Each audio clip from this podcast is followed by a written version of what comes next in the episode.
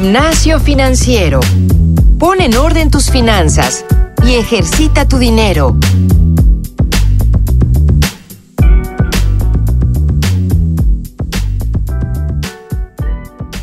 Bienvenidos queridos podescuchas a este onceavo episodio de Gimnasio Financiero, uno de los episodios que a mí más me han interesado desde que lo pautamos. Como siempre me acompaña Isabel Gómez, ¿cómo estás Isa? ¿Cómo están los queridos podescuchas? Y estoy muy contenta de presentarles hoy a José Rodríguez de Bitso. Bitso, bueno, todos conocen Bitso, es una plataforma de criptomonedas, la número uno en México y está padrísimo que hoy podamos tener a José aquí. ¿Cómo estás, José? Muy bien, muchas gracias por la invitación. Gracias, José. Oye, a muchos de nuestros podescuchas les ha causado curiosidad el mundo de las criptomonedas y Bitso, pues básicamente en México, yo creo que es el líder más grande de, en este tema. Entonces, si nos pudieras explicar primero qué son las criptomonedas, ¿Qué es esto que, que, tanto hablan de la cadena de bloques, el blockchain? Y sobre todo, ¿a qué se debe esa tendencia nueva o ese, ese boom que tuvieron las criptomonedas? Porque yo sé que tuvieron muchísimo tiempo, eh, son relativamente longevas, pero de pronto explotó. Sí,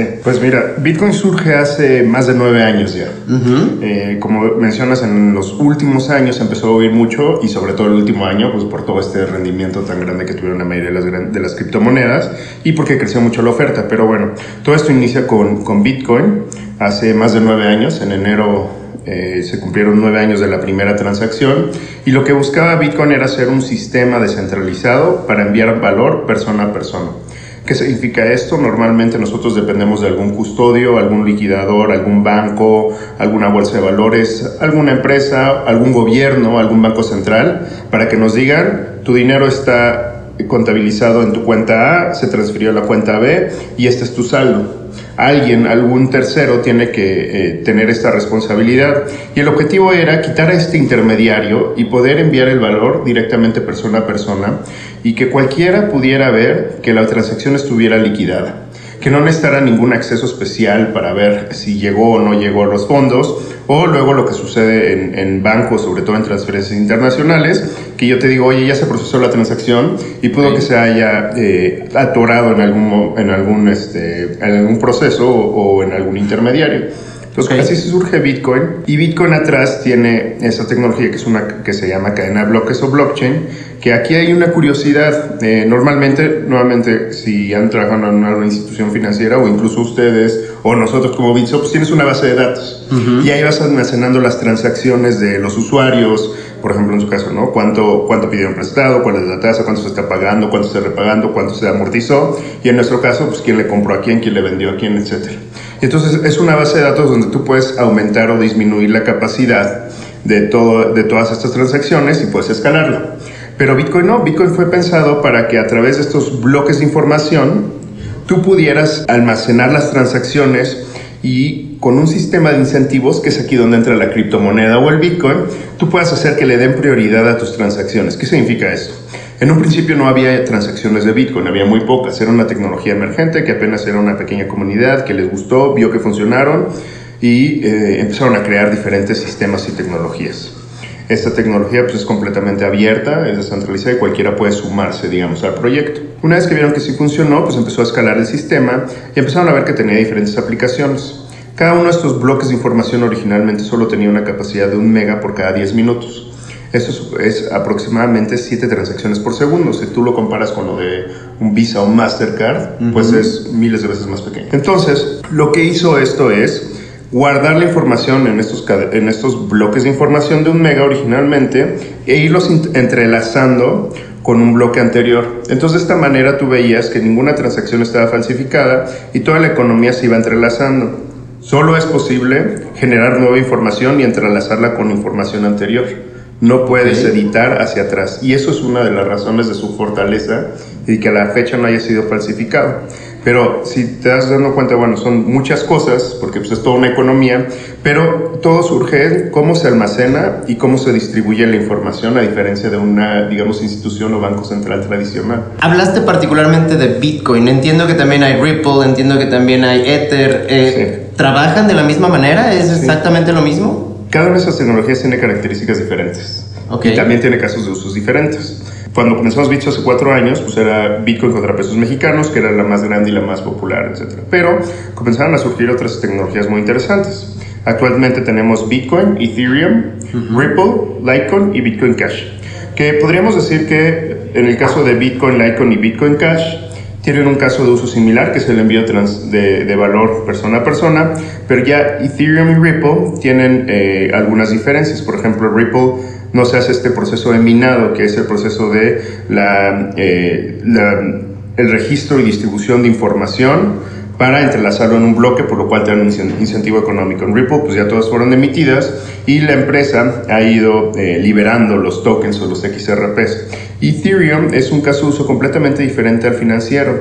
Eh, al darse cuenta que esa tecnología tenía otros casos de uso, empezaron a surgir eh, nuevas propuestas, entre ellas Ethereum, donde tú incluso puedes crear tu propia criptomoneda o plataforma o aplicaciones descentralizadas. También arriba tiene un token, que es lo que le da el incentivo económico para que el sistema marche, que es Ether, y por abajo también usa el mismo principio de cadena de bloques de entrelazar las transacciones. Yo tengo una duda, esto puede causar un poco de polémica cuando yo platico de criptomonedas en general con la gente, siempre escucho la misma respuesta de si vas a meter tu dinero en criptomonedas, asegúrate que sean mil pesos que no te importe perder. Eso es como una opinión muy común entre la gente. Este, yo te pregunto a ti, ¿eso es cierto? ¿Cómo defiendes a las criptomonedas? Sí, mira, yo, yo sí lo defino todavía como una inversión de riesgo. Y sobre todo esto, no porque vayas a perder la totalidad de, tu inversión, es una posibilidad, pero hasta ahora eh, no ha habido una criptomoneda de gran tamaño que haya simplemente desaparecido. O sea, por ejemplo, eso podría llegar a pasar en, inversiones también, cuando se deslista una acción en bolsa, cuando se va a bancarrota, cuando un, gobierno o una empresa deja de pagar alguna deuda, ¿no? Al, al, final de cuentas, pues se deslista el activo y puedes perder el 100% de tu dinero. Lo que sí sucede comúnmente aquí es una gran fluctuación, que esto es un gran diferencial de precio, ya sea hacia arriba o hacia abajo. Por eso eh, las personas que deciden invertir en esto tienen que saber que pueden perder parcialmente, ya sea una pequeña o una gran cantidad de su dinero, por lo cual no es conveniente que si es todo, todo el dinero que tienes y tú no estás acostumbrado a correr riesgos, si nunca has invertido, por ejemplo, en bolsa, si nunca has invertido en forex, etcétera, y es tu primera experiencia de, de inversión, pues te puede dar miedo. Y entonces, eh, algo muy importante pues, para cualquier inversión es tener una estrategia definida de inversión y este miedo o este pánico puede, puede hacer que tú no sigas tu estrategia de inversión y lo que te puede generar pérdidas. Así como también hay, hay brincos muy grandes donde puedes ganar mucho dinero, también puedes perder dinero muy rápidamente y es un mercado que no cierra, es 24/7. Entonces en cualquier momento puede haber estas minusvalías o plusvalías, que es eh, una razón para la cual, pues primero entra con algo que no te duela y empieza a conocer para qué es la tecnología y más importante, ve si hay algún caso de uso que a ti te sirva en tu trabajo o en los, tus proyectos que estás realizando. Oye, y aprovechando esto que se está tocando, a mí me gustaría saber, mucha gente nos pregunta, ¿por qué la caída del Bitcoin? Yo cuando empecé a conocer Bitcoin fue hace bastantes años donde valía 300 euros. Hoy en día vale abismalmente diferente y de hecho abismalmente diferente después de haber tenido un pico enorme, ¿no? ¿Por qué fue esa caída? Sí, hay, hay que tomar en cuenta que sí hubo una caída muy pronunciada pero llevamos desde 2014 que no hay una pérdida año contra año en el valor de Bitcoin. ¿Qué significa esto? Desde 2014, todos los años Bitcoin ha valido más año contra año. Eh, y, y, también ha crecido mucho esta economía. En 2013, por ejemplo, se llegó por primera vez a 100 dólares y luego a 1000 dólares y fue una, una burbuja de 2013 que llegó a 1300 dólares y por primera vez se llegó a 1000 millones de dólares. Toda la economía valía mil millones de dólares. Al principio del año pasado, Bitcoin era la única criptomoneda que valía más de mil millones de dólares. Bitcoin tenía un valor aproximado de 17 mil pesos. Pero en enero llegamos a 399 mil pesos. Eso es un crecimiento de más de 20 veces. Entonces, eh, en dólares, en 2017 hubo un crecimiento aproximadamente de 1.700% y en pesos mexicanos eh, de 2.000%. Eso es mucho. ¿Esto qué significa? Que si tú metiste eh, 100 mil pesos, por ejemplo, se convirtieron en 2 millones de pesos. Normalmente una inversión no crece de esta manera y por lo cual pues también llamó mucho la atención. Entonces, algo que sucedió es que también hubo toda esta euforia de cuál iba a ser el siguiente Bitcoin, cuáles estaban creciendo, etc. Y lo que vimos fue también mucho dinero fluir hacia otros proyectos donde se le veía potencial. Uno de ellos, por ejemplo, fue, fue Ripple, que es la otra criptomoneda que tenemos, que fue uno de los casos más dramáticos porque ahí llegó a subir hasta 50 mil por ciento. Eso significa que 2 mil pesos hace, a principios de 2017 se convirtieron en un millón de pesos en su pico en enero. De 2 mil a un millón de pesos es un gran rendimiento. Entonces, ¿qué sucedió posteriormente? Pues no regresó al valor que tenía originalmente. De hecho, ninguna criptomoneda, a pesar de esta caída, ha regresado a su valor de hace un año. Pero Ripple, que fue uno de los que más subió, pues sí tuvo una minusvalía de 70%. Que para las personas que entraron hace un año, pues no les dolía porque seguían ganando bastante dinero, pero por ejemplo las que entraron en noviembre y diciembre, pues ahorita probablemente estén abajo en su portafolio. Tú como Bitso has visto mucha inconformidad, supongo, con la gente, ¿no? O sea, ¿cuál es la, la mayor inconformidad fuera de la pérdida? ¿Es seguridad? Es el tema de la burbuja que mencionas, o sea, ¿qué es lo que más le duele a la gente, no? Fuera de la pérdida, evidentemente. En cuanto a Bitso, más bien serían funcionalidades de las plataformas. okay. Hemos ido evolucionando la plataforma, como mencioné originalmente nada tenemos Bitcoin, luego agregamos e-, Ethereum, luego este Bitcoin Cash, Ripple, y, y, pues siempre lo están diciendo, ¿cuándo nuevas criptomonedas? ¿no? Okay. no es tan sencillo decir nada más voy a listar una nueva, sino que hay que crear toda la infraestructura y toda la tecnología. Entonces, más bien, estas son de las quejas e inquietudes más más grandes actualmente. Y otra de ellas son nuevas funcionalidades, ¿no? Que nos piden eh, que, que, estemos a la altura de, de, de, las plataformas mm, número uno a nivel mundial, lo cual hemos hecho y hemos adaptado. Y la otra es usabilidad y funcionalidad, ¿no? Una vez que ya tengo mis criptomonedas, ¿qué puedo hacer con ellas? Y es ahí donde surgen todos estos diferentes productos y servicios que hemos estado anunciando últimamente. Ok. Una última pregunta, José. Yo quiero saber cómo a los mexicanos nos beneficia entrar a todo este tema de las criptomonedas y sobre todo de Bitso. Sí. Yo, como, como, mencioné, lo más importante es encontrar un caso de uso que nos sirva. Más allá de la especulación, de la inversión, el ahorro, el cual, pues, si es, si es algo a mediano o largo plazo o que se ajusta a tu portafolio, está excelente. Pero, por ejemplo, pues hay, hay casos de uso muy interesantes, como pagos internacionales, ¿no? ¿Qué pasa si yo quiero enviar una transferencia a Japón o a Singapur?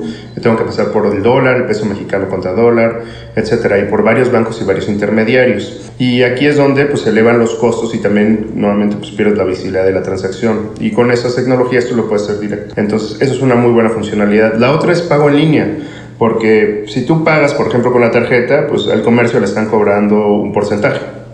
Y también, pues hay siempre el riesgo cada vez que tú pagas con tu tarjeta que tus datos queden vulnerados. O sea, y, y ha sucedido. Has visto cómo en Estados Unidos y diferentes países, incluso en México, de repente las tiendas en línea almacenan la información de las tarjetas y la identidad, etcétera. Y por una compra de una vez, millones de datos quedan vulnerados. En cambio, si pagas con Bitcoin, eh, las, los pagos son definitivos, no hay contracargos y no necesitas dar toda esa información sensible ni que se guarde. Entonces, eh, es buscar estos diferentes casos de uso y también para que se pueda utilizar. Y con nuevas tecnologías como Ethereum, donde tú puedes crear por completo eh, aplicaciones, pues también es muy interesante ver de qué manera puedes tú incorporarlos a tu industria o empresa. Ok, entonces me dices que una de las grandes ventajas es que da seguridad a la hora de comprar en línea, de pasar dinero de un país a otro, sí. etcétera, etcétera. Sí, y también nuevas funcionalidades que puedes ir descubriendo. O sea, por ejemplo, ahorita eh, se han descubierto nuevas funcionalidades en, en, en, Bitcoin, por ejemplo, el registro de, de algún hecho o evento o, o, transacción,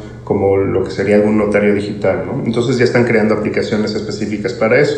Y ir descubriendo todos estos nuevos casos de uso, porque como mencionamos, pues sí parece que tiene mucho tiempo, pero apenas tiene nueve años y la mayoría de las criptomonedas tienen entre 3 a 5 años de existencia. Okay. Oye, ahorita que estás mencionando, digo, se nos está acabando un poco el tiempo, pero no me quiero ir sin, sin hacerte esta pregunta, que estás mencionando pagar de un país a otro, de aquí a Singapur o lo que tú quieras. ¿Cómo está el tema legal? Yo sé que criptomonedas ha generado ámpula en los gobiernos, ¿no? ¿Nos puedes contar un poco de esto? O sea, ¿qué se debe? ¿Cómo va? Por una parte es que sucede algo muy curioso, ¿no? Normalmente, digamos que el, el, el monopolio del dinero lo tenía el Banco Central. Okay. El Banco Central es parte del gobierno y el gobierno era quien tenía el control del dinero.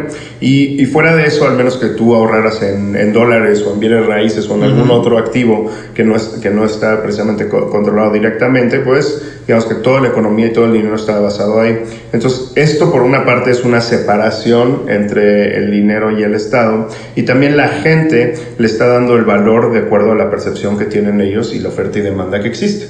No hay un tipo de cambio oficial, no hay un tipo de cambio establecido, etcétera, es 100% el mercado. Entonces, eso fue lo primero que causó, este, digamos que, una inquietud. Eh, lo segundo es que sí se, sí se crea un sistema financiero alternativo, lo cual puede ser bueno y puede ser malo, y pues tiene sus puntos a favor y puntos en contra. Luego dicen este, lavado de dinero, delincuencia organizada, etcétera.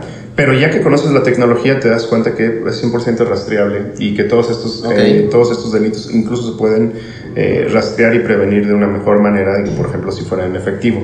Y, y pues bueno, o sea, hay también todo este tema de que pues puede ayudar a la evasión fiscal, que también es algo que, inquieta, pero realmente, nuevamente, tú puedes darle rastreo a todas estas transacciones. Y por el contrario, más que ver todos estos puntos en contra, ver todos los puntos a favor de que, pues pueden surgir nuevos negocios, pueden surgir eh, nuevos nuevos empleos en el país, quizá tú quieres, em, te quieren emplear desde el otro lado del mundo y mandar la transferencia sale muy caro, entonces mejor se evitan ese problema y con esto ayudas a facilitar ese tipo de intercambios o transacciones.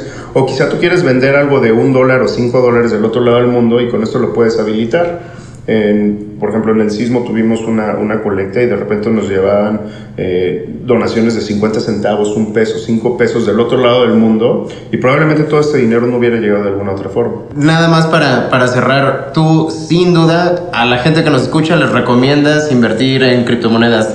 No nada más a la gente que nos escucha, a toda tu familia, a tus amigos, a todos sí se los recomiendas. Mira, lo, lo, que yo recomiendo es, nuevamente como mencionamos, invertir algo que no te duela, 50 pesos, 100 pesos, 200 pesos, y empezar a experimentar con la tecnología, ver si yo transfiero a alguien más, cómo los dos podemos ver la transacción, si ya me llegó, ya lo podemos ver, y te vas metiendo y te, se va volviendo muy, te vas volviendo muy curioso de que, y ahora puedo ver la transacción, y ahora puedo ver el resto de las transacciones, y puedo ver, y puedo ver cómo se movió la economía y cómo se cambiaron los saldos y empiezas a ver cómo funciona, digamos, un, cómo funcionaría un banco, un banco central desde adentro con este sistema.